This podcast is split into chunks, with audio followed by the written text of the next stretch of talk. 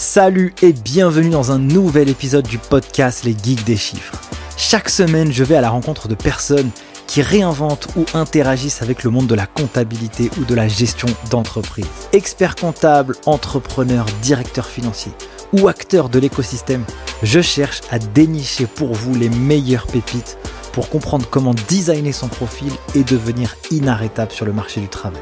Digitalisation de la fonction compta, outils tech, levée de fonds, indicateurs financiers, culture business, bref, tout y passe pour vous apporter un éclairage concret issu du terrain. Je suis Nicolas Piatkowski, cofondateur de l'école en ligne Les Geeks des Chiffres, qui a formé plus de 3300 étudiants de la filière expertise comptable et des millions d'autres sur YouTube. Si vous avez appris quelque chose avec ce podcast, mettez un gros 5 étoiles sur votre appli préféré avec un commentaire. Et moi, je n'ai qu'une seule chose à vous dire. Prenez place et c'est parti Avant de continuer cet épisode, je voulais vous parler de notre sponsor Regat. Quand on écoute un podcast et qu'on a une publicité, il faut franchement la pub et ce qu'on vous propose, ça soit utile. C'est pour ça que je vous parle de Regat. Regat, c'est un logiciel de comptabilité et gestion financière qui facilite la vie à la fois des cabinets et des entreprises. Pourquoi? Parce que c'est un outil qui va automatiser la majeure partie des processus, des flux que vous allez avoir à traiter en compta. Opérations avec les fournisseurs, opérations avec les clients, transactions, notes de frais, gestion des cartes bancaires que vous pouvez aller attribuer à l'ensemble des personnes dans votre entreprise, gestion budgétaire. Franchement, je ne vais pas en faire des caisses. Je vous invite simplement à aller en barre d'infos de cet épisode, aller sur le site regat r e g a t e.io, demandez une démo, vous allez voir que cet outil va vous faciliter la life dans la production de votre comptabilité et vous pourrez grâce à ça analyser vos chiffres beaucoup plus vite pour prendre des décisions qui feront progresser votre entreprise. Salut à tous et bienvenue dans un nouvel épisode du podcast Les Geeks des Chiffres. J'espère que vous avez la pêche et la patate aujourd'hui pour un nouvel épisode cette semaine avec un invité qui s'appelle Camille Mikola Jack. On va parler gestion patrimoniale et donc ça c'est hyper intéressant. Camille, comme euh, il y a beaucoup de gens dans l'écosystème comptable et financier qui m'écoutent et que cette profession comptable est en transformation, eh bien, euh, il y en a beaucoup qui veulent en apprendre plus sur la gestion patrimoniale. Déjà, bonjour et merci d'accepter mon invitation. Salut Nicolas et merci pour l'invitation, ravi d'être là. Trop cool. Écoute, après cette euh, introduction euh, un peu hasardeuse, est-ce que tu peux te présenter quand même pour tous ceux qui nous écoutent avant qu'on puisse un peu rentrer dans le concret? En fait, ce que j'aimerais dans cet épisode, c'est qu'on puisse faire une espèce de petite masterclass ou quelque chose un peu qu'on puisse un peu dégrossir, c'est quoi cette gestion patrimoniale? Qu'est-ce qu'on peut faire? Est-ce qu'on est obligé d'être milliardaire pour construire ou un peu euh, capitaliser sur sa retraite? En plus, avec ce qu'on entend euh, en ce moment, ça peut être des sujets qui peuvent être intéressants. Voilà, l'objectif, c'est un peu de vulgariser tout ça. Bon, je te laisse la parole avant de faire cette introduction interminable. Ok, ça marche. Eh ben, bonjour à tous. Donc, moi, c'est Camille. Euh, j'ai 28 ans. J'évolue dans le domaine de la gestion patrimoine depuis un peu plus de 7 ans maintenant, puisque j'ai commencé mon parcours en alternance, comme beaucoup dans cette filière, parce que c'est un métier qui est très largement représenté dans les établissements bancaires. C'est généralement par là qu'on commence. Pour dire deux, trois mots sur mon parcours, donc moi j'ai fait un parcours académique assez classique, un master en, banque finance dans un premier temps que j'ai fait en alternance pendant deux ans au Crédit Agricole, euh, où j'ai commencé à apprendre les, métiers de la banque et de la relation client en étant euh, au plus bas de l'échelle, à savoir le guichet, tu vois. donc comme quoi, euh, on commence tous quelque part. C'était vraiment la base de la base. C'est là où j'ai découvert la relation client, le traitement des réclamations, le sens du service, l'empathie des choses qui aujourd'hui, quand tu prends un peu de la hauteur, euh, font, beaucoup de sens dans notre métier et qui sont euh, relativement précieux au quotidien pour avoir une, relation vertueuse avec ses clients. Donc ça, c'était une expérience euh, assez formatrice.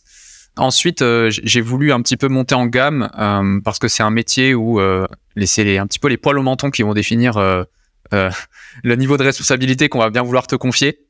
Et moi, étant en province, si tu veux, c'était pas trop un fonctionnement carriériste. Donc, euh, je me suis dirigé vers un master sur Paris euh, en spécialisation gestion patrimoine, du coup, où là, on était sur quelque chose euh, de beaucoup plus, on va dire, orienté vers le, haut de gamme, la gestion privée, que j'ai eu la chance de faire donc en alternance au sein de BNP Paribas Banque Privée. Donc là, où j'ai pu toucher une clientèle beaucoup plus patrimoniale.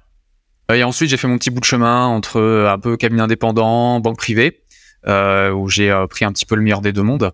Et en parallèle, j'ai commencé un petit peu à me lancer dans la création de contenu ce qui m'a euh, permis d'avoir une traction naturelle, organique, euh, fédérer un petit peu une communauté. Et sous cette impulsion, en fait, je me suis dit, bah, pourquoi pas me lancer en indépendant.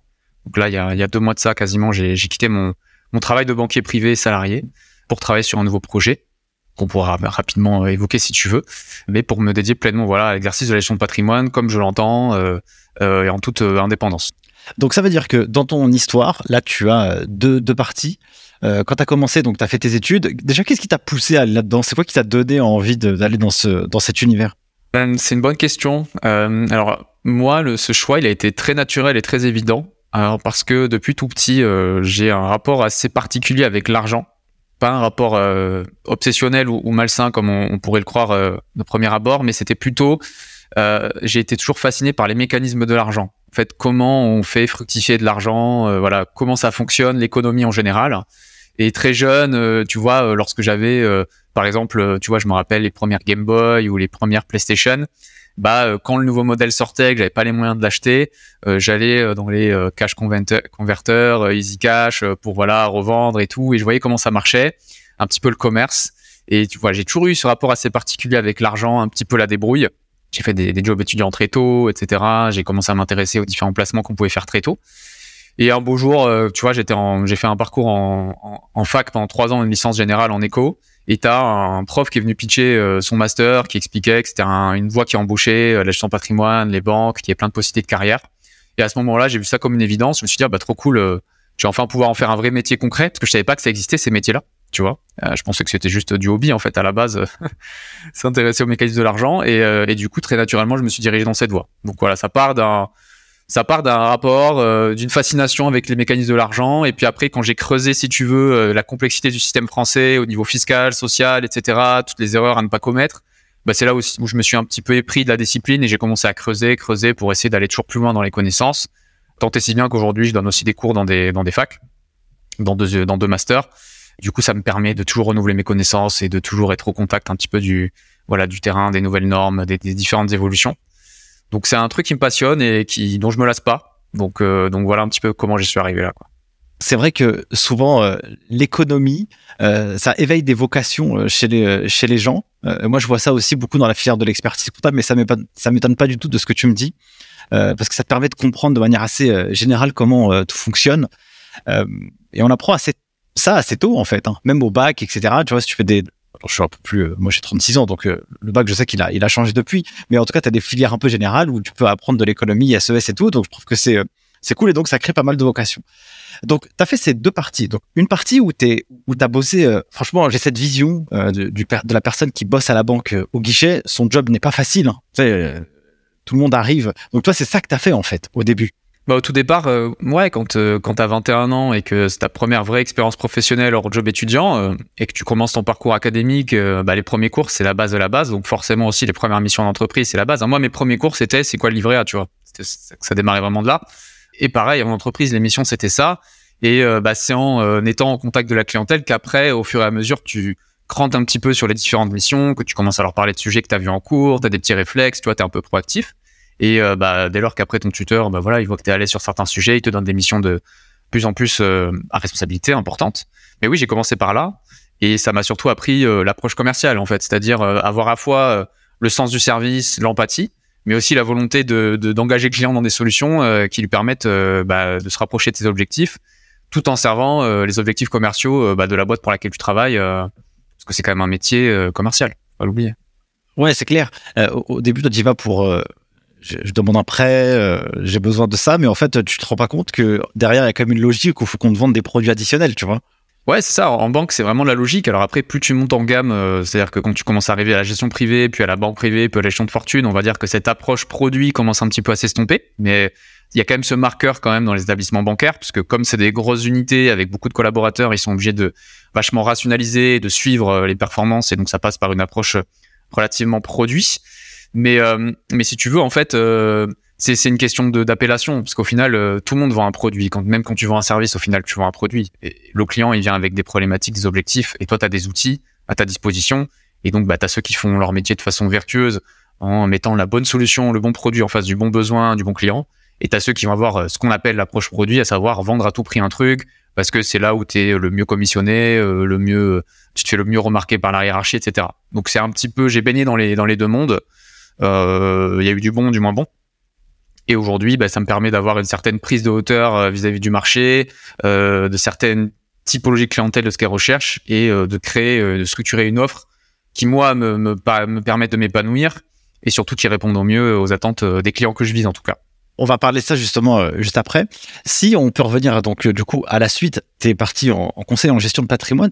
Ça veut dire quoi ça? Est-ce qu'on aurait une définition euh, concrète? C'est quoi derrière ce je sais pas, c'est quoi ce, terme galvaudé? Qu'est-ce ouais, qui se cache C'est vrai que c'est vrai que c'est assez galvaudé pour une première raison, c'est que la gestion de patrimoine, c'est pas une profession qui est réglementée. c'est une profession qui est qui est encadrée, à savoir qu'en fait la gestion de patrimoine, c'est pas un métier, il n'y a pas d'ordre. tu, tu peux pas te dire que je suis gestionnaire de patrimoine comme on dit je suis avocat ou notaire il euh, y a pas a personne qui va sanctionner euh, la qualité euh, de gestionnaire de patrimoine.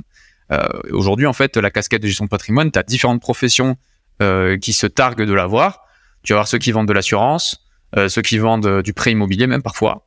Tu vas avoir ceux qui vendent des placements financiers et tu vas avoir ceux qui font même de l'immobilier, tu vois. et en fait, c'est la combinaison de ces différentes capacités professionnelles qui définissent un peu le, le métier de la gestion de patrimoine. Le plus ton conseiller va avoir une approche globale, va pouvoir jongler entre ces différentes euh, expertises, différents outils, le plus tu pourras le qualifier de gestionnaire de patrimoine. En fait, la gestion de patrimoine, c'est vraiment un métier de généraliste avant tout, même si on peut devenir expert euh, d'un ou plusieurs euh, sujets. Mais le rôle du gestionnaire de patrimoine, en fait, c'est pas de se placer au-dessus d'un notaire ou d'un expert comptable. Au contraire, c'est de travailler aux côtés de ces professions. Si je devais faire une analogie avec le sport, bah, je dirais que le CGP, lui, donc conseiller en gestion de patrimoine CGP, je pense que j'ai utilisé plusieurs fois l'acronyme, c'est euh, quelqu'un qui est euh, un triathlète, tu vois, qui va être très bon euh, en course à pied, en cyclisme et en natation, mais qui va pas venir challenger en natation un champion de la natation, tu vois. Mais pour autant, au quotidien, ce sera quelqu'un d'extrêmement complet parce qu'il aura moins de points faibles, il aura une vision d'ensemble, et quand il va parler d'un sujet, il va aussi avoir des lumières qui s'allument sur les autres sujets. Et donc, ça va lui permettre d'avoir, c'est vraiment cette grille de lecture globale qui va faire que les choix qui sont euh, favorables d'un côté ne sont pas défavorables de l'autre. Et le, client, il a besoin de ça, notamment l'entrepreneur, euh, qui de par son statut et ses problématiques, en fait, euh, a plein d'aspects à gérer. et donc voilà, gestionnaire de patrimoine, c'est être expert sur les aspects financiers, donc l'investissement, juridique, donc tout ce qui va être civil, gouvernance, et les aspects fiscaux, donc fiscalité personnelle, professionnelle, immobilière, etc. Donc c'est vraiment un métier de généraliste. Euh, qui doit travailler aux côtés des experts du chiffre du droit, que sont les notaires, les avocats, les experts comptables. Ouais, c'est clair, parce que en fait, euh, cette partie euh, gestion de patrimoine, est-ce qu'elle vient après que tu aies créé un business? Est-ce qu'elle vient en amont? À quel moment il faut réfléchir à une stratégie quand tu es entrepreneur, si on parle des entrepreneurs? Pour moi, tout à chacun, même même avant de parler d'entrepreneur, devrait avoir une stratégie patrimoniale. Euh, c'est pas un gros mot, stratégie patrimoniale, c'est pas réservé à une élite tout le monde a un patrimoine euh, aussi euh, significatif ou, modeste, soit-il. Euh, et tout le monde, en fait, je pense, dans la vie a des objectifs. Et, le challenge, en fait, c'est de se doter des bons outils et des, bonnes structurations pour atteindre ces objectifs. Et, donc, du coup, pour moi, ça s'adresse à tout le monde. Mais après, il y a différentes catégories d'acteurs qui peuvent t'aider dans cette stratégie patrimoniale. Tu vas avoir généralement en premier rideau le banquier, après, tu vas avoir euh, tout ce qui va être fintech, tous les services que tu peux trouver en ligne, qui vont être des pure players généralement, de l'investissement. Tu peux trouver les CGP, donc indépendants ou pas indépendants. Je sais pas si on en parlera, mais en tout cas, il faut faire la distinction entre les deux. Et après, bah, tu vas avoir vraiment euh, ceux qui ont un certain niveau de patrimoine et d'enjeux, qui vont à la fois consulter un notaire, un expert comptable, un fiscaliste et un CGP pour avoir vraiment une structure globale, intégrée, où tout le monde est au même diapason et où aucun aspect ne sera négligé. Mais pour moi, tout à chacun devrait avoir une stratégie patrimoniale parce que tout le monde va un jour acheter sa résidence principale, tout le monde va mettre un petit peu d'argent de côté pour sa retraite, tout le monde va vouloir penser à euh, assurer l'avenir de ses enfants, protéger son conjoint. Et tous ces sujets-là, finalement, euh, eh bien, euh, ils concernent tout le monde. Et c'est plutôt les montants et la complexité qui va varier. Mais tout le monde va rencontrer ces, ces problématiques un jour du coup, si on pourrait prendre un cas d'usage sur un cas genre, mais le plus traditionnel possible, tu vois, par exemple, je suis salarié, euh, je gagne 2000 ou 2500 euros brut. Euh, qu'est-ce qui peut s'offrir à moi? Il y a plein de choses. Euh, déjà, cette personne, ce qu'il faut qu'elle ce sur quoi il faut qu'elle s'interroge, c'est c'est quoi ses buts dans la vie, c'est quoi ses objectifs, et surtout aussi qu'est-ce qu'elle ne veut pas et quelles sont ses contraintes. parce que, pour revenir à ce qu'on dit en préambule, l'approche produit consiste voilà à placer à tout prix des produits à un client. Euh, si on n'a pas ce fameux objectif, si on n'a pas ce, ce, pourquoi, en fait, on, on saura jamais si c'était un bon choix ou pas, parce qu'on n'aura pas de moyen de mesurer finalement si on s'est rapproché euh, d'un but. Excuse-moi Camille de, de te couper. Euh, ça veut dire que en fonction des objectifs, ça veut dire que euh, est-ce que si j'ai une famille, mon objectif c'est de protéger mes enfants si je meurs, ou alors mon objectif ça peut être euh, d'avoir un revenu complémentaire quand je vais partir en retraite. Ça peut être ça des objectifs? Est-ce qu'on en aurait d'autres? Ah oui, il y en a, il y en a plein. Euh, bah, un salarié, donc effectivement, bah déjà il y a l'aspect patrimonial, à savoir quelles sont mes ambitions patrimoniales. Est-ce que c'est d'avoir juste ma résidence principale euh, et, la payer, puis après être à la retraite et avoir ma retraite? Pour lui, ça sera relativement simple.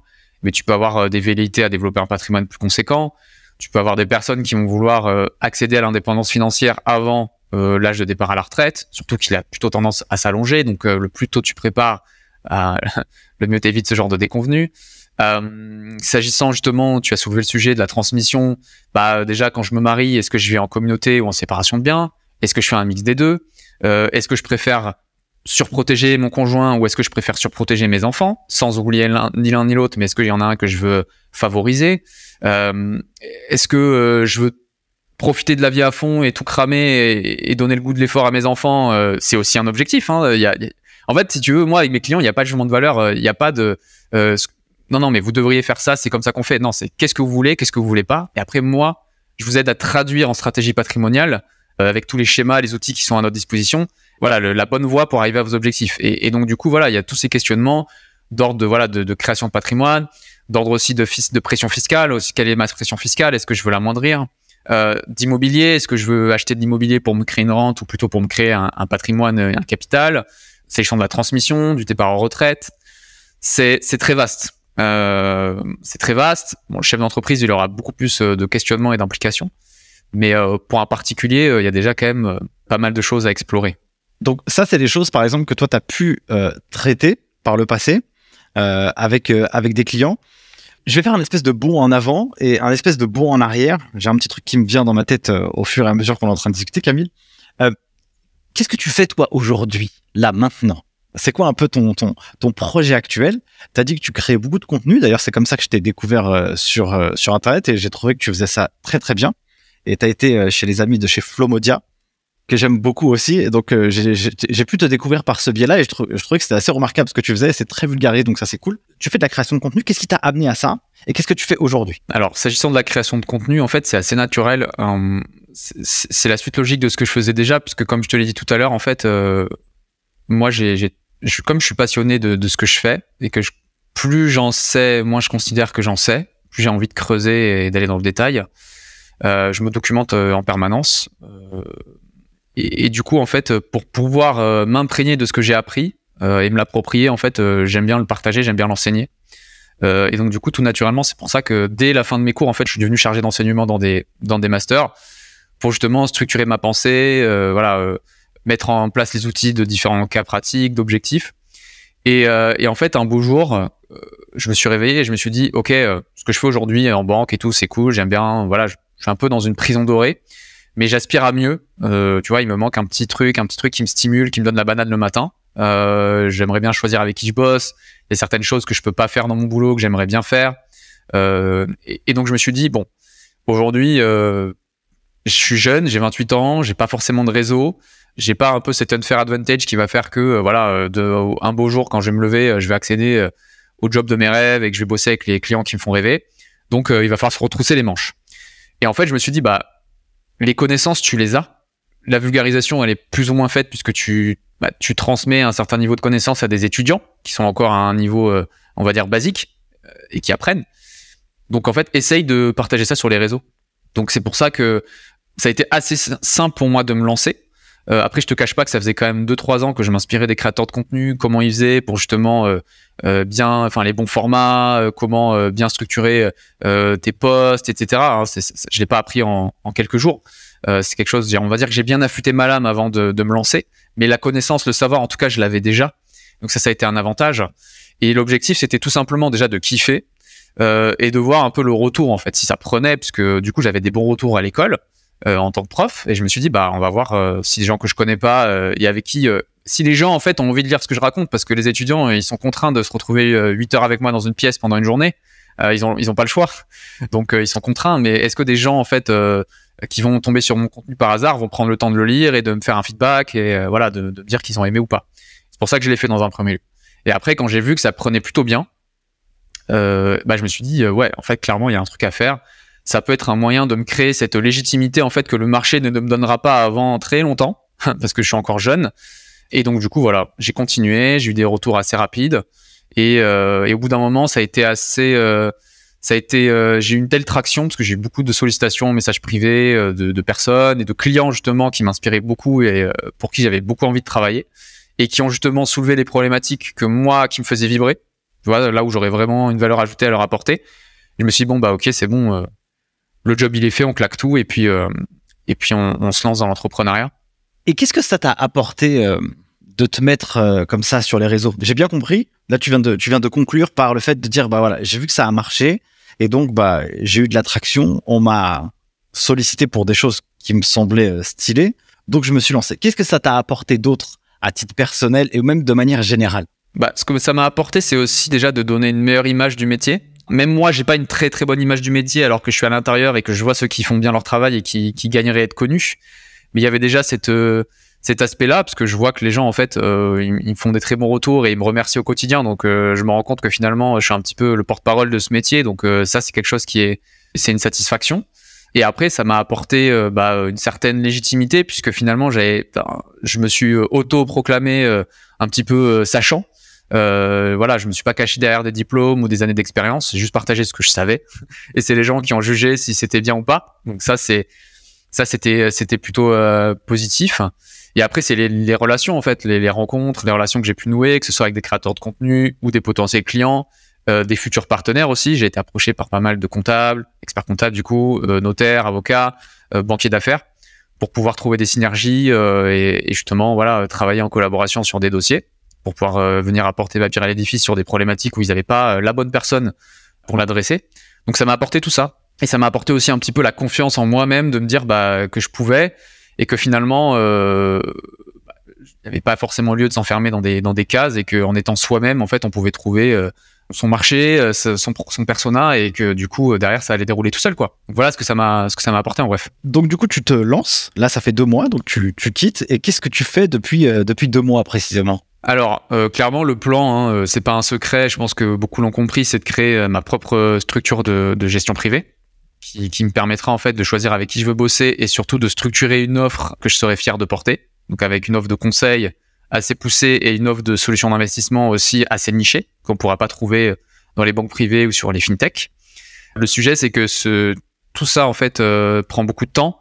Il y a une grosse partie juridique et réglementaire à, à satisfaire avant de se lancer.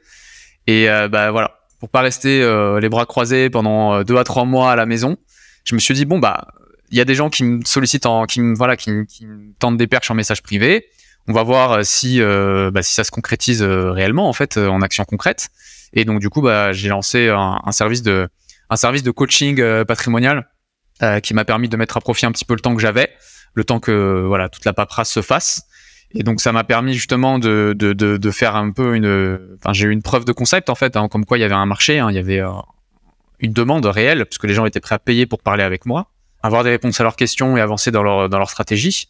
Et ça me permettait également bah, de, de pouvoir euh, avoir des premiers clients en fait de cette structure, puisque bah, les gens... Euh, une fois qu'ils ont challengé un petit peu et qu'ils ont vu que j'étais potentiellement la bonne personne pour les, les accompagner, bah derrière ils, ils veulent poursuivre avec un accompagnement plus poussé et un accompagnement dans la durée.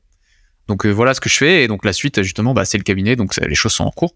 Et euh, le but, c'est vraiment d'accompagner euh, l'entrepreneur, l'entrepreneur de nouvelle génération qui a entre, on va dire, 25 et 45 ans, sans exclure personne bien sûr, mais on va dire que c'est le cœur de cible, qui fait déjà pas mal d'argent, donc qui commence à se poser pas mal de questions, qui, a, qui a des ambitions et qui se retrouve pas trop dans ce que se peuvent proposer les acteurs traditionnels, qui veulent quelqu'un qui leur ressemble, qui adore consommer du contenu, qui veulent de la transparence, de l'expertise, tout ça en même temps voilà, c'est un petit peu ça le, si tu veux, les marqueurs euh, du cabinet en fait que je veux que je veux créer quoi. Si on pourrait euh, un peu euh, permettre à quelqu'un de se visualiser dans une expérience concrète avec toi ou avec un collègue, ça pourrait être quoi? En fait, l'idée de, derrière cette question, c'est de me dire j'ai un besoin. Quels sont concrètement les leviers qu'une personne peut actionner? Mais genre, si on parle d'immobilier, bah viens, on pousse un peu le sujet et on le, on, le ponce un peu pour savoir un peu comment la personne elle peut euh, imaginer un peu le truc. L'immobilier, c'est un peu à la mode. Enfin, c'est c'est même pas à la mode, mais ça a toujours été euh, un, investissement dans l'esprit des gens. Si on pourrait un peu pousser ce, ce modèle, qu'est-ce qu'est-ce qu'on pourrait faire? Ouais, bah, c'est un bon exemple immobilier parce que pour moi, c'est c'est un des, des classes d'actifs sur lesquelles il y a le plus de complexité et donc de possibilités.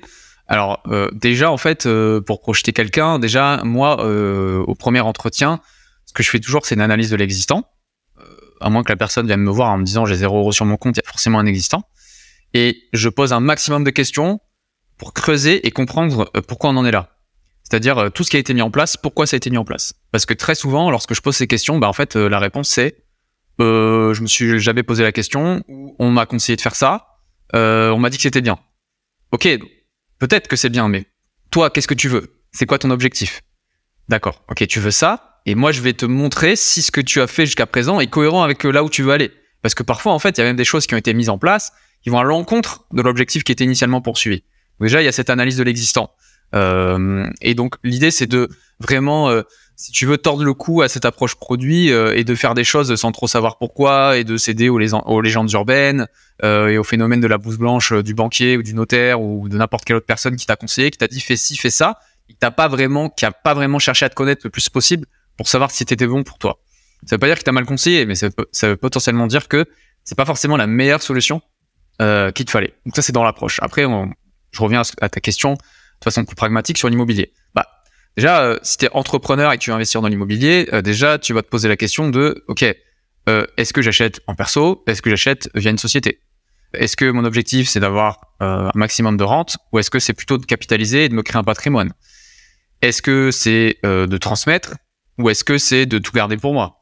Est-ce que je suis en présence d'une société holding sur laquelle je vais pouvoir faire un effet de levier ou est-ce que justement, il faut envisager de la créer?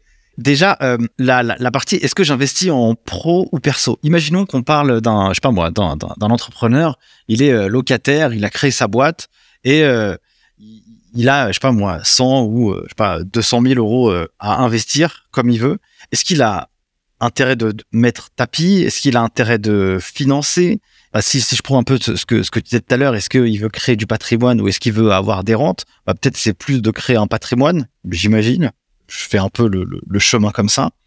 Est-ce qu'il doit le faire en perso, en pro Moi, en immobilier, je connais rien, donc euh, comme ça, c'est réglé. Donc, tu peux vraiment m'aider, quoi. Là, euh, avec ce que tu me dis, j'ai pas assez de billes pour te dire il faut faire ça, mais euh, je peux quand même, je peux quand même balayer un peu les différentes possibilités.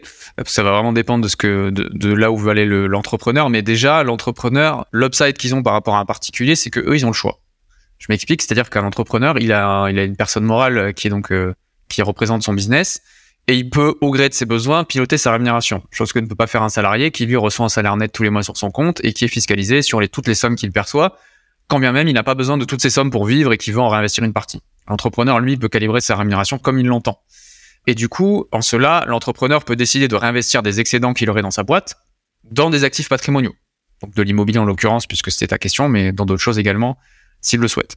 Donc L'entrepreneur, euh, ce qu'il va pouvoir faire, c'est faire un effet de levier sur son patrimoine professionnel, donc son outil professionnel, euh, donc son entreprise, pour pouvoir se créer un patrimoine personnel. Donc très souvent, ce qu'on va rencontrer, c'est euh, l'entrepreneur qui détient une société d'exploitation commerciale, donc SARL, SAS, et qui va avoir une société holding au-dessus, et qui sous cette société holding, on va retrouver une société civile, plus souvent immobilière ou, ou même euh, société civile tout court, puisqu'on peut aussi mettre euh, des actifs financiers à l'intérieur notamment. Et cette société, en fait, va pouvoir profiter du levier de la société professionnelle pour emprunter auprès d'une banque, mais également faire circuler la trésorerie qui a été thésaurisée euh, dans l'outil professionnel dont le dirigeant n'avait pas besoin au quotidien. Il se verse un salaire suffisant et il y a de l'excédent. Donc cet argent, on va pouvoir l'utiliser, le faire circuler, tant et si bien qu'on va éviter le frottement fiscal qu'on aurait eu en sortant l'argent à titre perso pour le réinvestir ensuite. Là, on va vraiment pouvoir réinvestir quasiment la totalité en fait des sommes qui ont été générées par euh, par l'entreprise. Ça veut dire que euh, la société d'exploitation, elle a généré du résultat, et donc ce résultat, on va le rapatrier à la société holding avec euh, une fiscalisation qui est faible, je sais pas, c'est 5%, je crois, ou un truc comme ça, ou 3%, 3% je me rappelle plus. Et une fois que c'est remonté, eh bien la société holding, elle peut créer une SCI, si on parle de société civile immobilière, elle pourra, grâce à l'argent soit utiliser ces fonds pour investir ou soit créer un, effet de levier pour emprunter à la banque. Ok. Cette SCI pour acheter un immobilier, c'est quoi? J'achète des locaux, j'achète euh, ma résidence principale? Qu'est-ce que je peux faire avec? Ah bah tu, peux tout faire et, euh, les possibilités sont nombreuses. Alors euh, je vais pas revenir sur le, frottement fiscal pour la remontée, etc. Parce que je pense qu'on va rentrer trop dans, le détail des chiffres. Mais en gros, dans l'esprit, c'est ce que tu as dit. Alors, bah, qu'est-ce qu'il va pouvoir acheter? Il va pouvoir acheter ce qu'il veut. Mais l'intérêt, c'est qu'en fait, en faisant cela, il va pouvoir dissocier l'outil professionnel du patrimoine perso. Donc, par exemple, si l'entrepreneur il a une activité où les locaux euh, sont indispensables pour l'exercice de son activité. Typiquement, je sais pas moi, euh, quelqu'un qui a une usine, tu vois, qui, produit, euh, qui produit des pièces détachées, bah lui, il a besoin de locaux en fait. quelqu'un qui va racheter l'outil de production, il lui faut les murs avec. Donc en cela, ça va être intéressant peut-être d'acheter ses locaux professionnels dans une SCI et la SCI donc du coup va donner à bail, va louer à la société d'exploitation et donc du coup finalement on se loue à soi-même le bien immobilier donc on est assez confort euh, confortable dans euh, la possibilité de la société à payer le loyer, etc. On sait qu'il y, a la trésorerie, l'activité pour. Il peut acheter du, du parc immobilier locatif, hein, des appartements, euh, des immeubles, des maisons, des parts de SCPI aussi s'il le souhaite, pour pouvoir se créer un patrimoine et des futures rentes. Et il peut également acheter sa résidence principale. après, la résidence principale, moi, c'est justement le seul actif immobilier que je conseille pas d'acheter via une société, mais plutôt de garder en perso, euh, pour différentes raisons mais euh, les possibilités sont, sont illimitées. Il n'y a pas de contraintes par rapport à ça et ça va vraiment dépendre de ce que l'entrepreneur a déjà euh, et de ce qu'il souhaite mettre en place. Et après, effectivement, euh, ce qu'il faudra toujours faire, c'est utiliser, euh, enfin, c'est faire effet de levier sur sa société pour se constituer du parc immobilier. Après, ce qu'il achètera, ça dépendra de ce qu'il souhaite, de ses besoins, de ses capacités aussi. mais voilà, les possibilités sont nombreuses et en somme, bah, ce qu'il faut se dire, c'est que ça permet d'éviter le frottement fiscal et social à sortir l'argent à titre personnel et de plutôt le réinvestir directement pour avoir une force de frappe plus importante et se créer plus de patrimoine qu'on ne l'aurait fait à, titre personnel. Et ça permet aussi, aujourd'hui, la réglementation euh, en termes d'octroi de crédit est assez contraignante. Hein. Les, règles de, temps d'endettement ont changé. Avant, c'était des, indications, maintenant ce sont des directives qui émanent euh, des autorités de tutelle. Et donc, du coup, les banques ne peuvent plus prêter euh, à l'infini aux particuliers. Et le fait de procéder ainsi permet justement de déplafonner le niveau d'endettement et d'aller chercher plus d'immobilier. Donc, parfois ça s'impose même plutôt que c'est pas forcément une alternative, c'est peut être même une obligation de passer par ce biais quand on est chef d'entreprise si on a euh, des besoins d'immobilier assez importants. Est-ce que tu aurais un cas d'usage euh, à nous euh, raconter sur une expérience passée avec, je sais pas, un client un peu original sur lequel tu as pu l'accompagner de A à Z quels sont les résultats que tu as pu en retirer pour lui? Wow, c'est une question très très large parce que j'ai accompagné pas mal de clients. Il hein. faut savoir qu'en en banque, tu as un portefeuille selon l'établissement qui peut aller de 30 clients à une centaine de clients. Donc euh, les, situations sont nombreuses. Peut-être celui qui t'a marqué, quoi. Ouais. Alors en gros, euh, ce qu'il y a, c'est euh, les clients en fait qui ont une société qui dégage beaucoup de bénéfices, beaucoup d'argent. Je pense notamment aux entrepreneurs de la tech qui ont un SaaS par exemple, et qui vont se verser des, des rémunérations très importantes parce qu'ils le peuvent, parce que la société a largement la capacité financière de le faire mais qui se retrouvent dans une spirale où finalement euh, ils euh, ne subissent plus les revenus qu'ils n'en profitent parce que ces revenus génèrent beaucoup d'impôts, beaucoup de charges sociales, et que en fait euh, ils se considèrent jamais suffisamment à l'abri au niveau patrimonial. Donc du coup ils vont chercher à se payer toujours plus et c'est une sorte de cercle vicieux. En se payant toujours plus, ils vont générer plus d'impôts et donc du coup finalement comme il y a une grosse déperdition entre euh, ce qui, ce qui se paye et ce qui touche vraiment, bah, ils vont continuer dans cette voie, ils vont continuer dans cette voie et, euh, et en fait c'est un petit peu un jeu sans fin. Et en fait, pour recouper l'exemple qu'on a pris avant, L'idée, c'est qu'un entrepreneur, il a un outil professionnel entre les mains, euh, il est maître de sa croissance, euh, il contrôle euh, s'il y a des associés ou pas, mais il contrôle plus ou moins ce qu'il qu'il peut faire. Et donc, du coup, il faut qu'il mette ça au service de son patrimoine perso. Donc, c'est généralement, moi, ce que je conseille aux clients qui ont une société qui crache beaucoup de, de, de bénéfices, c'est de passer d'une stratégie de distribution à une stratégie plutôt de capitalisation. Donc, de justement créer cette fameuse société holding, en dessous de créer une société patrimoniale, pour y encapsuler ses actifs pour deux raisons. La première, c'est que ça va nous permettre en fait euh, de ne plus avoir besoin de se payer autant qu'avant parce qu'en fait le patrimoine on va plus le créer via l'outil perso mais on va le créer via l'outil pro. Donc du coup les besoins en termes de, de trésorerie mensuelle sont, sont bien moindres. Et par ailleurs en fait ça va aussi permettre d'amorcer la transmission de son patrimoine parce que le gros défaut en fait du patrimoine qu'on détient à titre personnel, c'est que tout ce qui va être fiscalité sur la succession est extrêmement lourd. D'accord? On a tendance à penser que l'impôt sur le revenu, c'est plus confiscatoire, mais en réalité, c'est l'impôt sur la transmission. Parce qu'en fait, quand tu transmets un patrimoine, il a déjà été fiscalisé au niveau de ta fiche de paie, charge sociale, après les impôts, après quand tu consommes, tu payes la TVA, et ce patrimoine constitué, il resubit l'imposition au moment de la transmission. Donc en fait, euh, quand tu mets bout à bout tous les impôts, euh, tu as payé 100% de ce que tu as constitué limite, donc c'est assez, euh, c'est assez dommage. Et c'est pour ça qu'il faut l'anticiper. Et, et, donc du coup, en fait, en, en faisant cela, ça permet à l'entrepreneur d'amorcer la transmission, et le fait de le faire via une société, c'est beaucoup plus souple et beaucoup plus optimisé que de le faire en direct, parce que transmettre en direct, en fait, on est obligé de donner, et quand on donne, on se dépossède. Et en fait, quand on se dépossède, bah, euh, on a un dilemme entre dire, ok, soit je donne pour que ça coûte moins cher à mes enfants, soit je garde pour euh, bah, moi assurer, euh, tu vois, mes arrières. Alors qu'en société, le droit sociétaire nous permet en fait de définir les règles du jeu à l'intérieur de notre société, tu vois, de définir des préférences financières et politiques qui font qu'on va décorréler l'avoir du pouvoir. Donc, je me suis retrouvé dans des situations où en fait, j'ai réussi à solutionner ce dilemme de l'entrepreneur qui est de je veux protéger mon conjoint et je veux protéger mes enfants, mais j'ai pas envie moi de dormir sous les ponts non plus, tu vois. Donc du coup, c'est donner un petit peu sans donner. Et donc, c'est activer différents leviers, les parts, actions de préférence, pour pouvoir justement rester le capitaine de son patrimoine, rester bénéficiaire des bénéfices de son patrimoine, mais sans pour autant oublier qu'à la transmission, on, on veut pas que ça coûte trop cher. Voilà. Donc c'est euh, encapsuler le plus possible le patrimoine euh, dans des structures, euh, calibrer son niveau de rémunération pour ne pas payer trop d'impôts, utiliser tous les différents outils d'optimisation de la rémunération que tu connais certains, puisque c'est généralement le comptable qui conseille là-dessus, à savoir euh, l'épargne d'entreprise, à savoir euh, les dividendes, ce genre de choses. Et tout le surplus dont on n'a pas besoin, justement, le capitaliser pour se créer un, un patrimoine euh, via l'outil professionnel. Des trucs tout qui me paraissent moins bêtes et évidents, mais qui qui, qui sont pas pour tout le monde parce que bah, il faut le savoir. Mais c'est les gens, par exemple, qui ont beaucoup d'immobilier, qui louent en location vide, location nue, euh, et qui sont fiscalisés euh, et euh, de façon très confiscatoire à leur tranche marginale d'imposition et à des prélèvements sociaux. Ça peut monter à plus de 60% si on met bout à bout ces deux impôts, alors que si tu loues en meublé, en fait, finalement, euh, pendant 7 à 10 ans, ça va te coûter zéro. Et ça, euh, bah, il suffit juste de le savoir. Euh, il y a deux, trois formalités à, à, faire et du coup, tu économises des dizaines de milliers d'euros sur une décennie. Il y a ces genres de choses aussi. Donc voilà, ça c'est un petit peu des trucs classiques que je rencontre et qui finalement moi me paraissent évidents et assez logiques, mais qui aux yeux des clients ont énormément de valeur parce que on les a pas alertés dessus et que le coût d'opportunité est, est énorme quoi forcément, quand, quand tu entrepreneur ou euh, même particulier, tu, tu as ta vie, tu vois, c'est pas ton métier à temps plein, donc tu tu peux pas faire attention à tout ça, sauf si t'es extrêmement curieux, tu vois. Euh, mais après, c'est un métier à part entière, parce que moi, j'ai tout ce droit fiscal, en tout cas, euh, qui, germe dans ma tête, et je me dis, mais purée, c'est un job à part entière, tu vois ce que je veux dire? Ouais, en fait, si tu veux, moi, l'entrepreneur, ce que je dis à chaque fois, c'est, voilà, vous, vous êtes, vous, avez une boîte, vous êtes euh, aspirer au quotidien par la croissance de votre entreprise, euh, gérer vos salariés, euh, gérer aussi votre vie perso. Euh, donc restez focus là-dessus. Prenez pas la tête avec le reste.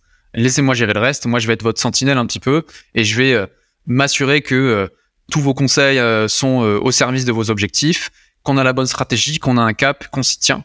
Et quand moi je vois des incohérences, des ajustements à faire, on se revoit, on en parle. Mais c'est vraiment, c'est vraiment, je trouve moi au départ que ça se joue, parce qu'en fait, euh, au fil des années, on accumule beaucoup de dettes euh, fiscales, sociales. enfin, les mauvais choix coûtent très cher à, long terme. Et le plus tard on s'en rend compte, le plus, le plus cher ça nous coûte.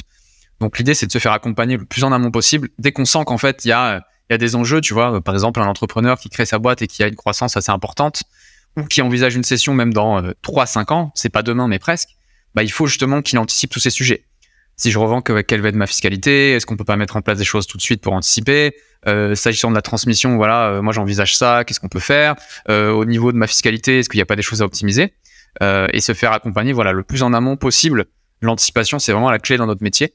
Et donc du coup, le fait de pouvoir se faire conseiller euh, assez tôt permet justement de libérer de la charge mentale et pouvoir après se focus au quotidien sur son cœur de business. Là, on a vraiment de la valeur ajoutée et de dormir sur ses deux oreilles sur tous les aspects qu'on maîtrise pas trop et qui nous embête aussi un petit peu. On va pas se cacher. Moi, ça me passionne, mais mes clients, je le vois, pas forcément leur tasse de thé. Hein. Et c'est très bien comme ça. Hein. tu m'étonnes. Ouais. Donc, donc, ça veut dire que si euh, une personne a fait appel à toi, donc toi, tu, tu lui définis sa stratégie, tu lui dis ce qu'elle doit faire. Tu vois, je vous dis pas ce qu'elle doit faire. Ouais. Je lui dis ce que je ferais à leur place si j'étais eux. Pourquoi? Parce que euh, dire ce que aux gens ce qu'ils doivent faire, euh, c'est assez dogmatique parce que euh, les différents praticiens, donc CGP, notaire, expert comptable, etc. Tu vois, on a tous notre notre cœur d'expertise, des sujets qu'on préfère, les schémas qu'on privilégie, mais c'est pas toujours ce qu'il y a de mieux pour le client. Et c'est vraiment euh, mon métier, moi, l'enjeu, c'est vraiment de mettre dans la, me glisser dans la peau du client, euh, réussir à vraiment trouver ses motivations profondes, et pour justement lui dire, ok, moi si j'étais toi, voilà ce que je ferais. c'est traduire en fait en schéma, en structuration patrimoniale, euh, ses motivations et ses objectifs. Et ça, c'est avec le temps en fait, c'est très difficile à faire au départ parce qu'on nous bourre le crâne avec plein de choses, tu vois, plein de montages qui font rêver, plein de trucs complexes. Mais parfois, tu te rends compte que des fois, c'est tout bête, c'est tout simple par rapport à ce que le, au client, ce que le client veut. la structuration, elle est, elle est toute simple. Et c'est, c'est, l'enjeu, c'est de pas tomber dans un, tu vois, dans une guerre d'ego, de se dire, je vais prouver que j'ai le plus de technique, le plus de connaissances au client, et donc je vais lui mettre en place un truc un peu usine à gaz, tu vois. Moi, j'essaie vraiment de me détacher un maximum de ça. Mais oui, en somme, mon métier, c'est ça, mais c'est vraiment de prendre du recul et de la hauteur, de me glisser dans la peau du client et d'aller mettre la dose d'efficacité, euh, la juste dose d'efficacité, tu vois, pas trop en faire. Parce que parfois, euh, un schéma trop usine à gaz, c'est limite plus pénalisant et contraignant que de rien faire, tu vois, dans certaines situations. Quoi, je voulais juste apporter cette petite nuance. Ok, tu fais bien de le préciser. D'ailleurs, euh, il y a un truc qui me vient, c'est que c'est quand même risqué comme comme job parce que faut que tu proposes des schémas à des gens et des fois les schémas ils peuvent être un peu ouais. un peu à la limite du raisonnable ou en tout cas c'est un peu borderline tu vois. Tu peux pas non plus faire n'importe quoi. Ouais. Parce que des, niches fiscales il n'en existe pas 70 000 en France. Tu vois ce que je veux dire? Je vois tout à fait ce que tu veux dire. C'est vrai qu'il y, y, a un gros risque déontologique des responsabilités à ce niveau-là. Euh, alors moi j'ai un moi j'ai un leitmotiv en fait, c'est de jamais sortir de la zone blanche. C'est-à-dire que aujourd'hui, euh, tu vois, il y a des textes qui sont assez clairs. Euh, la littérature française euh, est assez riche en la matière, mais il y a des notions, voilà, d'acte anormal de gestion, d'abus de droit, d'abus de biens sociaux, qui font que des fois, même en appliquant littéralement ce qui est écrit, tu peux être rattrapé parce que ça va ça va à l'encontre de l'intention, tu vois, de, de trop jouer sur les mots du législateur. Et donc moi, mon leitmotiv, c'est de rester dans la zone blanche, c'est-à-dire de toujours proposer des structurations qui sont cohérentes par rapport à des motivations économiques. C'est-à-dire que le client, lui, quand il vient de te voir, effectivement, il va te parler de fiscalité, parce que personne n'aime payer euh, trop d'impôts, on, va pas se le cacher. Surtout quand c'est des impôts qui sont non contributifs et que ça t'ouvre pas droit à des, droits à la retraite ou autre, et que c'est des impôts euh, qui financent la solidarité en, général. Mais finalement, euh, lui, le, législateur le voit pas de cet œil-là. Hein. Lui, tout schéma, toute décision prise uniquement à but fiscal, même principalement fiscal, euh, est passible d'abus de droit. Et donc, du coup, l'idée, c'est de mettre en place une structuration qui sert des intérêts économiques, donc des vraies motivations euh, concrètes et patrimoniales, et que le schéma ne soit pas créé dans le seul but d'éluder un impôt. Alors, par ruissellement, effectivement, on peut avoir un avantage fiscal à faire quelque chose plutôt qu'autre chose. Tu crées une SCI, je vais à l'IR ou à l'IS, par rapport à ta stratégie, il y a un cas qui va être plus favorable. Mais le fait de prendre le cas A ou le cas B, c'est pas un abus de droit en soi. Prendre la SARL pour être TNS plutôt que la, SAS pour être président, assimiler salarié, c'est pas un abus de droit. Se verser plus de dividendes que de rémunération, c'est pas un abus de droit. Voilà. Et ben c'est, il faut rester dans cette approche de prendre euh, une direction plutôt qu'une autre. Mais par contre, on va chercher un gain qui va servir nos intérêts. Mais par contre, en gestion de patrimoine, quand on prend un choix, on se coupe toujours de quelque chose. C'est-à-dire que on peut être gagnant-gagnant, enfin gagnant sur tous les tableaux, mais en réalité pas vraiment. En fait, on peut considérer être gagnant sur tous les tableaux parce que par rapport à sa situation, à ses objectifs, on est OK avec les petits désagréments, les petites contraintes qu'on s'est mis en plus. Mais par contre, la situation ultime où tu vois, euh, tu coches toutes les cases et t'as zéro défaut, etc., elle n'existe pas en réalité dans gestion de patrimoine. Moi, les clients, je passe plus de temps à déconstruire ce qu'on leur a mis dans la tête ou ce qu'ils se sont mis dans la tête tout seuls et à leur dire ce que je ferais à leur place et euh, ok, cette solution, elle est bien, elle est pas parfaite, mais les inconvénients qu'on a soulevés ensemble, ils sont fine, ils sont ok par rapport à ta situation. Parce que c'est vrai que, bah voilà, on se dit, ça coûte cher les impôts, c'est injuste, donc je veux optimiser, optimiser, optimiser. Mais en fait, quand tu fais ça, c'est le meilleur moyen de te, de foncer dans le mur, en fait, et, et de, de regretter, en fait. Donc, je suis d'accord avec toi, il y a une responsabilité, mais si on fait les choses bien, et surtout si on valide euh, les différents euh, schémas qu'on met en place, euh, par justement, euh, je me répète, mes euh, notaires, avocats, experts comptables, il n'y a pas de sujet. Euh, la, la, jurisprudence est relativement élaborée sur la plupart des sujets, les textes aussi. Donc voilà, moi je suis pas à dire ouais on va créer une holding au Luxembourg, etc. Ce genre de truc c'est no way quoi, tu vois genre moi je touche pas à ce que je connais pas. Voilà ou aller à Dubaï et tout. Mais euh, peut-être qu'il peut y avoir des raisons légitimes de le faire hein, et que des gens conseillent très bien en ce sens. Hein, je dis pas, mais moi en tout cas je reste dans ce que je sais faire, dans ce qui est considéré comme étant légitime et je vends pas du rêve aux clients euh, avec des trucs usine à gaz euh, qui, qui, risquent de les mettre euh, en défaut un jour, quoi. Tu définis la stratégie, tu dis voilà ce que moi je ferais si j'étais à votre place. Maintenant, qui exécute? Ouais, c'est une très bonne question. Alors, petit retour en arrière également. La gestion de patrimoine, aujourd'hui, quand on l'exerce, en tout cas moi c'est comme ça que je vais le faire. Moi je distingue vraiment euh, deux activités et deux missions principales. tu vas avoir les CGP qui vont faire que de la vente, euh, de la proposition de produits d'investissement. Tu vois, investir en bourse, en assurance vie, en private equity, en immobilier. Et tu vas avoir certaines catégories de CGP qui vont l'exercer un petit peu comme des notaires ou des avocats en facturant uniquement de l'honoraire. C'est-à-dire, voilà, moi je ne vends aucune solution d'investissement, je vais juste vous conseiller sur votre stratégie. Et donc pour cela, euh, je vais vous facturer euh, voilà, des honoraires euh, à l'heure ou à la mission. Mais le truc, c'est qu'en fait, ces deux approches, elles se complètent en réalité parce que le client, il vient te voir avec des objectifs et il a un outil, c'est son patrimoine.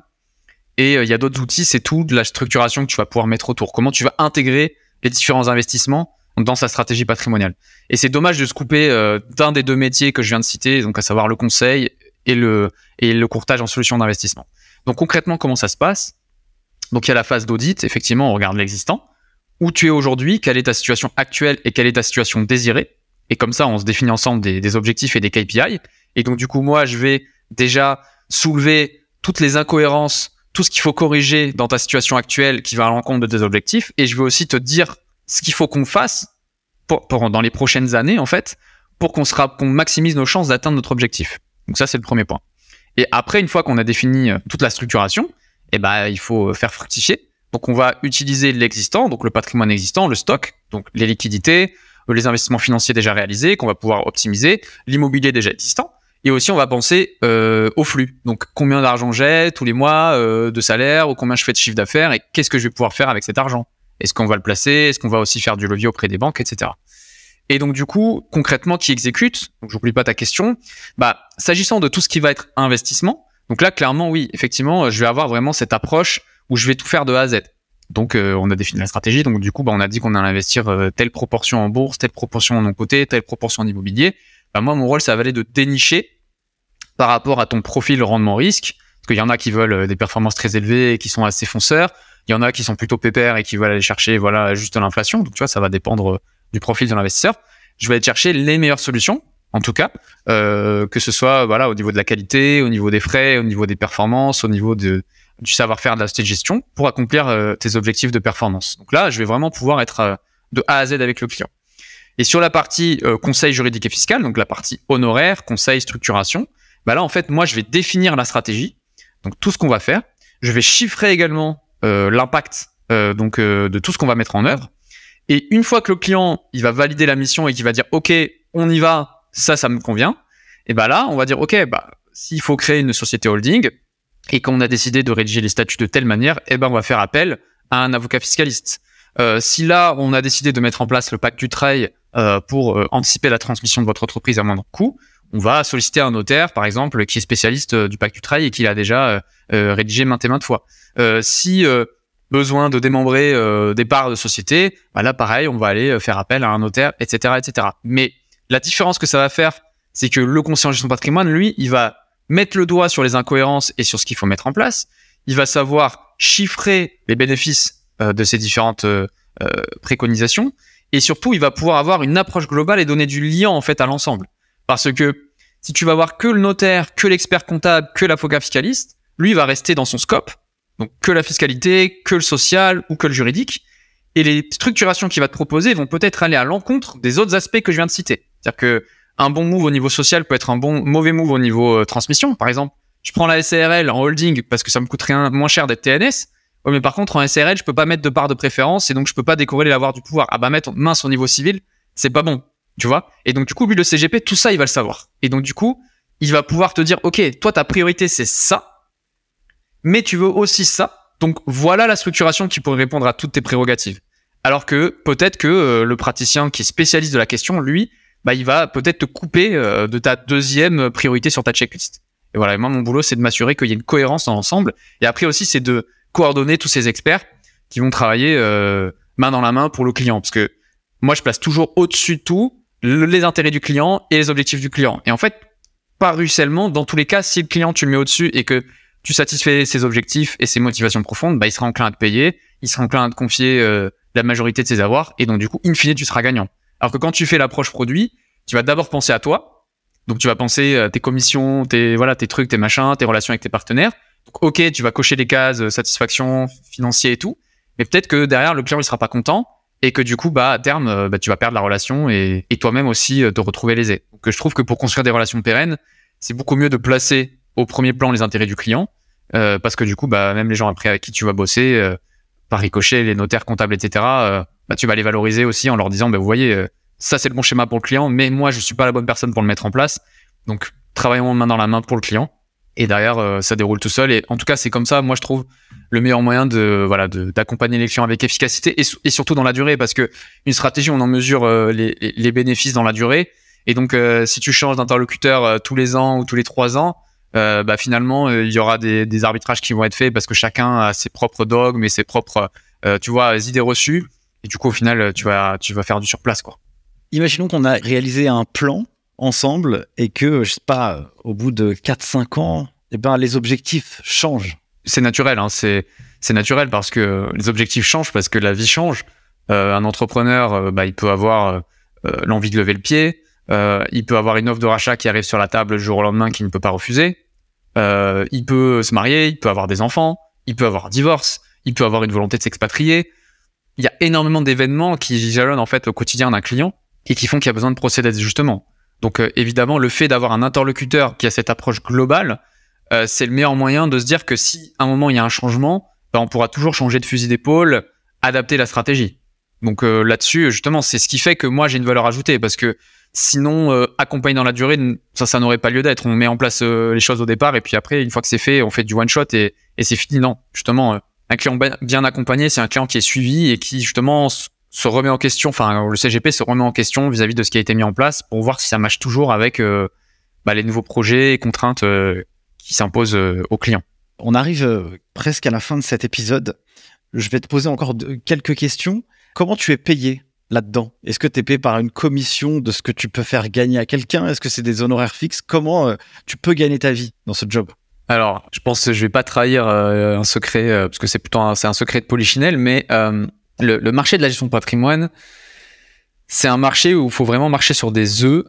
Pourquoi? Parce que je trouve que c'est un marché qui est assez opaque et qui gagnerait à être plus transparent. Et c'est notamment lié au fait que il y a une grosse part de, la partie investissement est relativement prépondérante dans le métier aujourd'hui. Il y a peu de CGP qui sont euh, qui, facturent à, à l'honoraire parce que c'est un moyen assez euh, assez simple de jauger en fait euh, l'objectivité et l'absence de conflit d'intérêt que tu peux avoir avec une relation avec ton conseiller. Euh, si ton conseiller te propose des solutions d'investissement et que tu lui demandes comment elle est payée et qu'il commence euh, un petit peu à fuir le dialogue, tu vois, à pas te regarder dans les yeux, il faut se poser des questions. Donc, euh, je vais revenir sur ce que j'ai dit tout à l'heure, mais je vais aborder l'aspect rémunération. Donc, en fait, quand tu proposes des solutions d'investissement, aujourd'hui, tu as deux choix. Au regard de la réglementation, tu peux choisir d'être indépendant ou d'être non indépendant. Tu es indépendant lorsque les commissions qui te sont versées, tu les reverses au client et que tu te rémunères plutôt par le biais d'honoraires. Et tu es non indépendant lorsque tu euh, perçois des commissions. À mon sens, confronter ces deux modalités est une hérésie. Pourquoi? Parce que ce qui fait le ciment euh, en fait de la transparence, en fait, c'est le fait de, dire les choses au client. Euh, C'est-à-dire que tu peux percevoir des commissions, mais avant même que le client mette en place la solution, lui dire combien de commissions il va y avoir, qu'est-ce que ça rémunère, euh, pourquoi en fait il y a des commissions de cet ordre, et est-ce que ces commissions sont proportionnées au regard du service rendu. Mais à partir du moment où le client il sait ce qu'il paye, pourquoi il le paye, et qu'il a un gain qui est supérieur à ce qu'il paye, a priori il n'y a pas de problème. Le problème c'est plutôt de le cacher, euh, de fuir le dialogue et de faire semblant que c'est gratuit, mais qu'en fait derrière il y a un avantage financier pour la personne qui le propose. Donc comment moi je me, je- on va se rémunérer? Euh, J'en reparlerai, je pense, euh, euh, enfin maintes et maintes fois sur LinkedIn parce qu'il y a un gros besoin d'éducation à ce niveau-là. C'est que la partie financière, effectivement, au départ, tu mets en place une stratégie, mais après il y a un suivi. Tu vois, par exemple, tu fais un portefeuille à ton client et puis euh, il y a des événements sur les marchés, etc. Donc il va y avoir quand même un suivi, un monitoring. On va procéder à des arbitrages. Donc ce suivi et puis ces décisions, ça, demande du temps et de l'expertise, donc forcément ça doit être rémunéré. Et après, par contre, sur la partie euh, conseil, structuration juridique et fiscale, eh bien, euh, on va faire une fracturation d'honoraires forfaitaire qui est euh, proportionnée au temps qu'on va passer sur la mission, et par ailleurs aussi une rémunération variable qui va être indexée sur le succès. C'est-à-dire que moi j'aime bien aligner les intérêts avec le client, à savoir que bah, plus je lui fais gagner d'argent ou je l'en fais économiser tout du moins, bah le plus moi je peux demander ma part du gâteau et le plus il sera enclin à me payer. Euh, contrairement à d'autres qui vont facturer à l'heure euh, et en fait tu sais pas vraiment combien d'heures a passé le conseiller donc du coup tu as un peu l'impression de te faire enfler. Là c'est un mode un petit peu plus euh, skin in the game j'aime bien dire d'alignement d'intérêt. Mais donc voilà donc pour euh, récapituler euh, sur la partie financière ça fonctionne beaucoup sur le marché je pense à 95% par les commissions mais après il y a ceux qui le font de façon transparente et ceux qui ne l'assument pas. Et, et, donc ça, je trouve que c'est un petit peu moins bien, c'est un petit peu moins éthique. Et il y a ceux qui font du conseil et qui le facturent aux honoraires, ce qui est, à mon sens, la façon, la seule façon de, le faire. Donc moi, les clients avec moi, quand ils bossent avec moi, ils savent ce qu'ils payent. Toujours. Il n'y a pas de fausse surprise, tu vois. Ça, ça c'est certain. Et ils savent pourquoi ils le payent. Et c'est ce qui fait que euh, généralement ça se passe bien. Et combien de temps une, dure une mission à peu près pour avoir euh, un rendu pour le client Combien de temps ça lui prend à partir du moment où il te contacte et euh, qu'il a son plan? Ouais, bah ça, ça, dépend de la complexité. Hein. On, on, va pas se cacher. Parfois, les solutions sont relativement évidentes, donc ça peut prendre, je sais pas, deux jours pour avoir déjà la stratégie proposée. et parfois, c'est beaucoup plus complexe parce qu'on a besoin tout de suite de faire appel à, à nos partenaires, euh, donc avocats, euh, experts comptables et notaires, pour venir présenter la situation, infirmer ou confirmer euh, des euh, voilà des, hypothèses. Et donc là, ça peut prendre plusieurs semaines en fonction de la complexité. Parfois, on peut même demander un rescrit auprès de l'administration fiscale pour certaines structurations. Donc voilà, ça peut prendre beaucoup plus de temps. Mais en tout cas, généralement, entre le moment où on fait l'audit et le moment où on a des premières pistes de réflexion et un chiffrage, je pense que c'est minimum, on va dire une semaine, et dans les cas les plus évidents, ça peut être ouais, quelques jours, mais minimum une semaine, et après quand c'est complexe, ça peut prendre plusieurs semaines. Parce que l'idée c'est de vraiment, euh, en fait, c'est de pas lésiner sur cette phase parce que c'est vraiment celle qui va nous donner le cap, et surtout c'est beaucoup plus difficile de déboulonner euh, quelque chose qui a été mis en place, et c'est ça coûte très cher. Euh, que de rien faire en fait. Et donc du coup, euh, le coût d'opportunité euh, est moins élevé à rien faire que de faire quelque chose et qui au final n'est pas adapté dans certains cas. Donc c'est pour ça que cette, cette période un peu de, de, de réflexion stratégique, on, voilà, on, on, laisse rien au hasard, on prend le temps et on a un dialogue euh, assez euh, profond avec le client. C'est pour ça que je préfère passer le curseur plus sur une semaine, voire plusieurs semaines. Euh, et ensuite, une fois que c'est mis en place, bah, la mise en place, ça peut prendre quelques jours comme plusieurs semaines aussi en fonction de la complexité. Et après, une fois que tout est mis en place, après, bah voilà, c'est plutôt du traitement quotidien, c'est des petits ajustements qui prennent quelques heures généralement, parce que les choses sont en place et que Sauf s'il y a besoin de tout restructurer, euh, a priori, voilà, on est plutôt en rythme de croisière. J'aimerais euh, avoir ton point de vue sur euh, les qualités requises pour être bon dans ce métier. Il y a quand même beaucoup d'empathie, j'imagine, et une grande capacité d'écoute, tu vois. Mais quelles est selon toi les, les, les, les, grandes compétences ou les grandes qualités que qu'il faut avoir pour réussir dans ce dans ce métier? Alors, ce que je veux dire, c'est assez personnel parce que j'ai pas la, la prétention d'avoir la science infuse sur euh, qu'est-ce qu'un bon conseiller ou celui qui est un mauvais, mais euh, effectivement, euh, j'allais le dire, hein, l'empathie, c'est naturel, hein, parce que euh, on, on, connaît pas le passé du client, on sait pas par où il est passé, et, et donc forcément, il faut qu'on arrive un petit peu à se glisser dans sa peau et connaître ses motivations profondes, et, et ça passe par beaucoup d'empathie. Je pense que ça, c'est une des clés d'une relation durable avec un client. Il y a aussi beaucoup d'humilité. Euh, moi, je la place vraiment au premier plan, celle-ci, parce que l'humilité, c'est aussi la capacité à se remettre en question. Euh, je te le cache pas, euh, il y a énormément de fois où je me suis moi-même désavoué sur certaines choses, où je pensais que voilà, la meilleure façon de faire quelque chose, c'était telle manière. Puis finalement, en fait, en explorant et en creusant, tu te rends compte que non, en fait, euh, il y a une autre voie qui est plus favorable. Et donc, comme c'est une profession qui évolue beaucoup et qui articule euh, beaucoup d'expertise, euh, il faut avoir cette capacité un petit peu à soi-même se remettre en question et toujours s'informer, se, mettre à jour et, et, donc pouvoir faire évoluer un petit peu ses idées. Donc l'humilité. l'humilité aussi parce que c'est important de pas créer une barrière avec le client, c'est-à-dire que nous on est expert sur un sujet qui est peut-être pas très intéressant ou qui est pour le client et sur lequel il n'a pas un niveau de compréhension très élevé. Donc c'est aussi de se mettre à son niveau et d'être intelligible pour faire en sorte qu'il n'y ait pas voilà de, de complexe et que du coup ce soit pas une barrière pour passer à l'action parce que trop de complexité je pense bah, freine fait peur et donc du coup on n'agit pas donc ça c'est un gros challenge euh, de savoir euh, faire preuve d'humilité à ce niveau là euh, et après c'est la je pense aussi c'est la, la réactivité euh, et le sens du service parce qu'au quotidien voilà l'entrepreneur il a besoin d'avoir des réponses précises il a besoin de, de, de, de réactivité. Et donc euh, je pense que c'est des des qualités voilà ces trois qualités euh, l'empathie l'humilité le sens du service que je couple avec la réactivité sont indispensables pour moi pour bien faire euh, le métier sans euh, occulter bien sûr tous les prérequis techniques etc qu'il faut mais plutôt sur les soft skills euh, voilà c'est ce que je dirais quoi Trop cool. Je vais finir par deux questions, mon cher Camille. Comment fais-tu ou sur quel support tu apprends et tu te documentes, tu progresses? Comment tu fais justement pour créer cette veille sur ton industrie, mais aussi pour être toi un bon entrepreneur? Parce que là, tu t'inities, enfin, tu rentres dans cet univers-là, t'en as côtoyé. C'est quoi un peu tes zones d'apprentissage, ce sur quoi tu progresses? Bah alors moi je suis pas du tout un grand lecteur. c'est pas flatteur pour moi de le dire, mais euh, j'ai je saurais même pas te, te citer, je pense, cinq livres que j'ai lus dans ma vie. Euh, si on enlève ceux qu'on a lus au lycée où c'était obligatoire. Et ceux-là, je pourrais même pas te les citer non plus. Je te cache pas non plus. je suis pas, ouais, j'ai plutôt du mal avec euh, avec la lecture. Euh, moi, je consomme énormément de, de podcasts et de contenu donc euh, audiovisuel en général. J'ai l'impression de me divertir et d'apprendre en même temps. C'est un truc qui me va bien. Donc moi, ce que je cherche à faire, c'est toujours écouter des gens qui sont plus experts que moi sur des sujets. Donc par exemple, bah, pour me parfaire sur les sujets juridiques, en fait, bah, je vais écouter des vidéos, des conférences, des webinars ou, ou des podcasts bah, faits par des avocats et des notaires. Et du coup, je vais essayer de vraiment prendre leur cerveau et de moi me l'approprier. Sur tous les sujets, en fait, moi, j'essaye de prendre des experts. Donc, euh, et c'est comme ça que je me documente. Articles de blog, euh, vidéos, podcasts, webinars, comme je t'ai dit. Donc, c'est comme ça que je fais. Et en fait, c'est très difficile pour moi de donner des sources parce qu'en fait, je suis un tel curieux et je touche tellement à tout qu'en fait, j'apprends tout le temps sans m'en rendre compte, en fait. Donc, euh, c'est vraiment ça. Et j'apprends aussi en rencontrant des gens, en discutant avec eux, tu vois, bah voilà, en faisant des podcasts, en faisant des, en allant boire des cafés avec des personnes, au contact de mes clients aussi. J'ai appris énormément sur l'entrepreneuriat au travers de mes clients et c'est aussi ce qui pousse à le faire en indépendant aujourd'hui pour euh, pouvoir euh, rencontrer des, entrepreneurs toujours plus inspirants et me nourrir euh, de, leur parcours et de, leurs apprentissages. Donc c'est comme ça que, j'apprends et que je me documente en vrai. Parfait, écoute, c'est trop cool je partage aussi un peu euh, ce truc-là. J'adore la lecture, mais je détestais ça pendant tellement d'années. Je trouvais ça horrible de lire.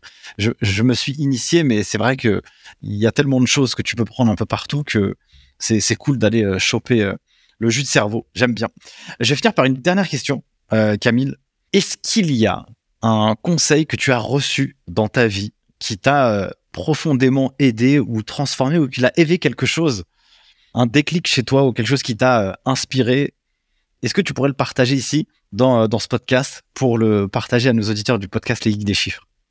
Moi, ce que je, le, conseil que je retiens au quotidien, en fait, euh, c'est euh, c'est qu'on est toujours le nul de quelqu'un, en fait. Considérez ça. Ça, c'est un conseil que je donnerais à quelqu'un. Considère que tu es toujours le nul de quelqu'un parce que ça te place dans une position où tout ce que tu penses savoir est vrai à un instant T, dans certaines situations, et qui se vérifie pas toujours et ça t'oblige en fait à, à toujours euh, voilà euh, double check ce que tu penses, ce que tu fais, et que lorsqu'on te dit quelque chose que t'as jamais entendu ou qui va à l'encontre de ce que tu penses, euh, c'est le recevoir, mais pas avec l'ego, tu vois, plutôt avec euh, la sphère rationnelle du cerveau, et, euh, et creuser et, et challenger ce que tu sais déjà, pourquoi tu pensais ça et pourquoi aujourd'hui ça éveille ta curiosité qu'on te dise l'inverse, et, et ça te permet toujours de t'améliorer et d'être quelqu'un de meilleur. Et surtout ça te permet en fait de jamais avoir fini le jeu tu vois. Moi je considère que euh, j'aurais jamais atteint le niveau que je souhaite parce que le niveau que je souhaite en fait il n'existe pas. Euh, il est infini.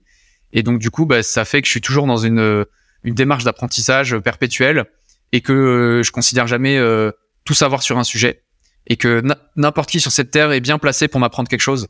Et c'est en ça que j'ai appris énormément euh, par des personnes ou des sources que je n'aurais jamais regardé avant et qui aujourd'hui euh, je suis extrêmement fier en fait de valoriser. Que notamment bah tu vois euh, pour recouper ce qu'on disait avant euh, les podcasts ou les articles de blog ou les vidéos YouTube tu vois tu tombes sur un truc niché de derrière les fagots où il y a 300 écoutes 20 abonnés et puis pouf tu tombes sur, tu tombes sur une pépite et un mec qui est pas du tout légitime à la base en fait tu te dis mais lui c'est un génie dans son sujet il a trop de trucs à m'apprendre.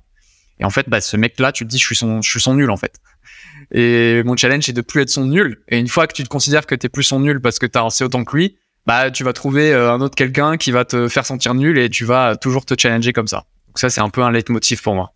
Super. Merci beaucoup euh, pour euh, cette clôture d'épisode. Si les gens veulent te retrouver, Camille, ils peuvent le faire évidemment sur LinkedIn. Est-ce qu'il y a autre part qu'on peut te retrouver? Ouais, non, LinkedIn, c'est très bien. Je suis assez, je suis assez présent et actif. Donc, messagerie privée LinkedIn, c'est très bien. Ok, bon, on mettra tout ça dans la description de cet épisode. En plus, j'ai vu que tu faisais des petits rendez-vous coaching patrimonial. Donc, euh, alors ça, pour le coup, je vais, c'était vraiment euh, sur cette période euh, transitoire de mon lancement de projet. C'est fini. Non, mais c'est pas fini, mais je le ferai au travers de mon projet. Hein, D'accord. De mon entité que je suis en train de créer. Mais oui, bien sûr, effectivement, les gens qui veulent bosser avec moi, bah, ils prennent attache avec moi sur LinkedIn.